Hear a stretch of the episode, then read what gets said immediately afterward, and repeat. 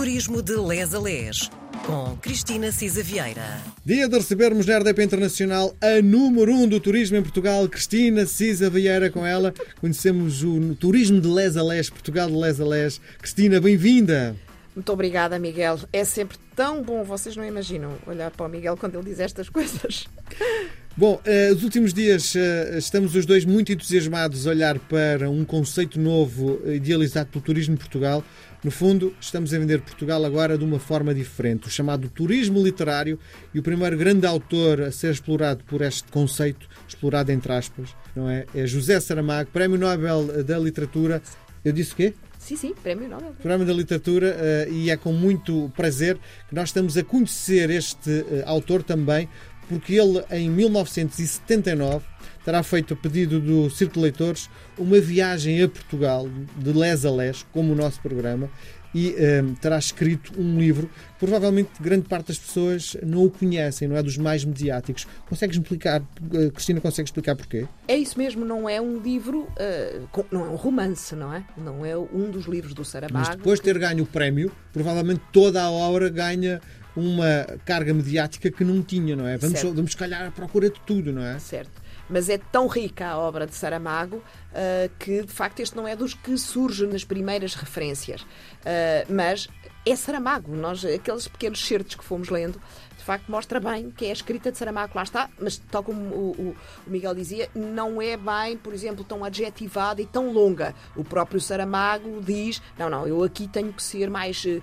despido, mais cru, eu tenho que descrever o viajante, como ele se intitula, tem que descrever o que vê e não tanto apetrechá-lo eh, daquela adjetivação. Portanto, atenção, mas a escrita um, também é diferente, não é? Um livro que está como base uh, no, no turismo, no fundo de promoção do turismo, na sua perspectiva, não deve estar carregada de adjetivos para nós percebermos uh, aquilo que, no fundo, o autor nos está a dizer? Ora bem, se não fosse para o turismo literário, era, ou seja, um guia turístico, normalmente, quando o vemos, não é? Está carregado de adjetivos.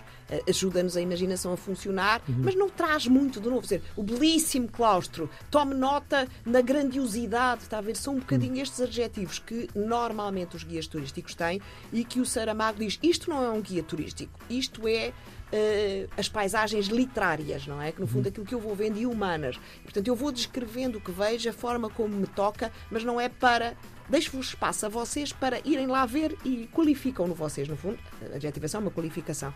E eu acho que aqui o Saramago quis ser uh, mais despido, digamos assim. Lendo esta obra, ficamos com vontade de conhecer Portugal?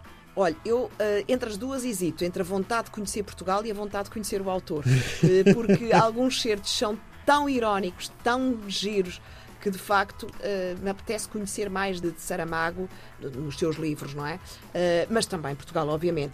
Nós tínhamos dito que o Saramago não deixa de estar, uh, tendo começado no Douro, não deixa de depois percorrer os grandes monumentos arquitetónicos, históricos, que estão em todos os guias turísticos, mas vai à procura do pequenino. E tem outra coisa, por exemplo, ele também vai uh, à procura dos locais dos seus autores favoritos. Hum. E, portanto, também é uma descoberta de outros autores, dos sítios onde viveram, o Camilo Castelo Branco, etc. Por exemplo, ele tem um apontamento interessante uh, numa freguesia, que é uma freguesia uh, pequenita, que não, que não, onde viveu e cresceu o escritor Afonso Duarte. Uh, ali perto de Coimbra, uh, e portanto uh, é uma freguesia ereira, a 45 km de Coimbra, onde lá está, nasceu e, e cresceu e viveu o, o, o, Podemos ler o que ele diz sobre isto. Está momento não preparado, atenção, se a Cristina se enganar, não é normal. Né? ele diz o seguinte: um, antes de ir a Montemor, o velho passará o Mondego viajante, não é? Far-se-á esquecido da imaginação querela. Procura outras imaginações, a bem dizer que nem as procura, apenas as quer ver com os seus olhos. Ereira, terra onde nasceu e viveu Afonso Duarte, um dos maiores poetas portugueses deste século, hoje inexplicavelmente apartado das atenções. Ereira é terra tão vizinha da água que, transbordando o Mondego, mais o rio Arunca que perto lhe passa, vai a cheia entrar-lhe nas casas, familiarmente, como velhos reconhecidos que se reencontram. Terá sido num dia assim que Afonso Duarte escreveu: Há só mar no meu país, não há terra que dê pão. Mata-me de fome a doce ilusão de frutos como o sol. O viajante também nasceu em aglagadiças terras, sabe que são enchentes, mas quando relê Afonso Duarte, toma com rigor a altura das águas em quatro versos bebidos. É extraordinário porque ele está a falar das cheias do Mondego, que já Sim. sabemos, não é? Está a falar uma série de coisas. Exatamente. Bom, toda a gente sabe a conotação eh, da escrita de Saramago do ponto de vista político eh, e nesse pequeno certo conseguimos perceber que eh, este homem é de esquerda. Não é? é de facto muito preocupado com aquilo que o país não dá aos seus.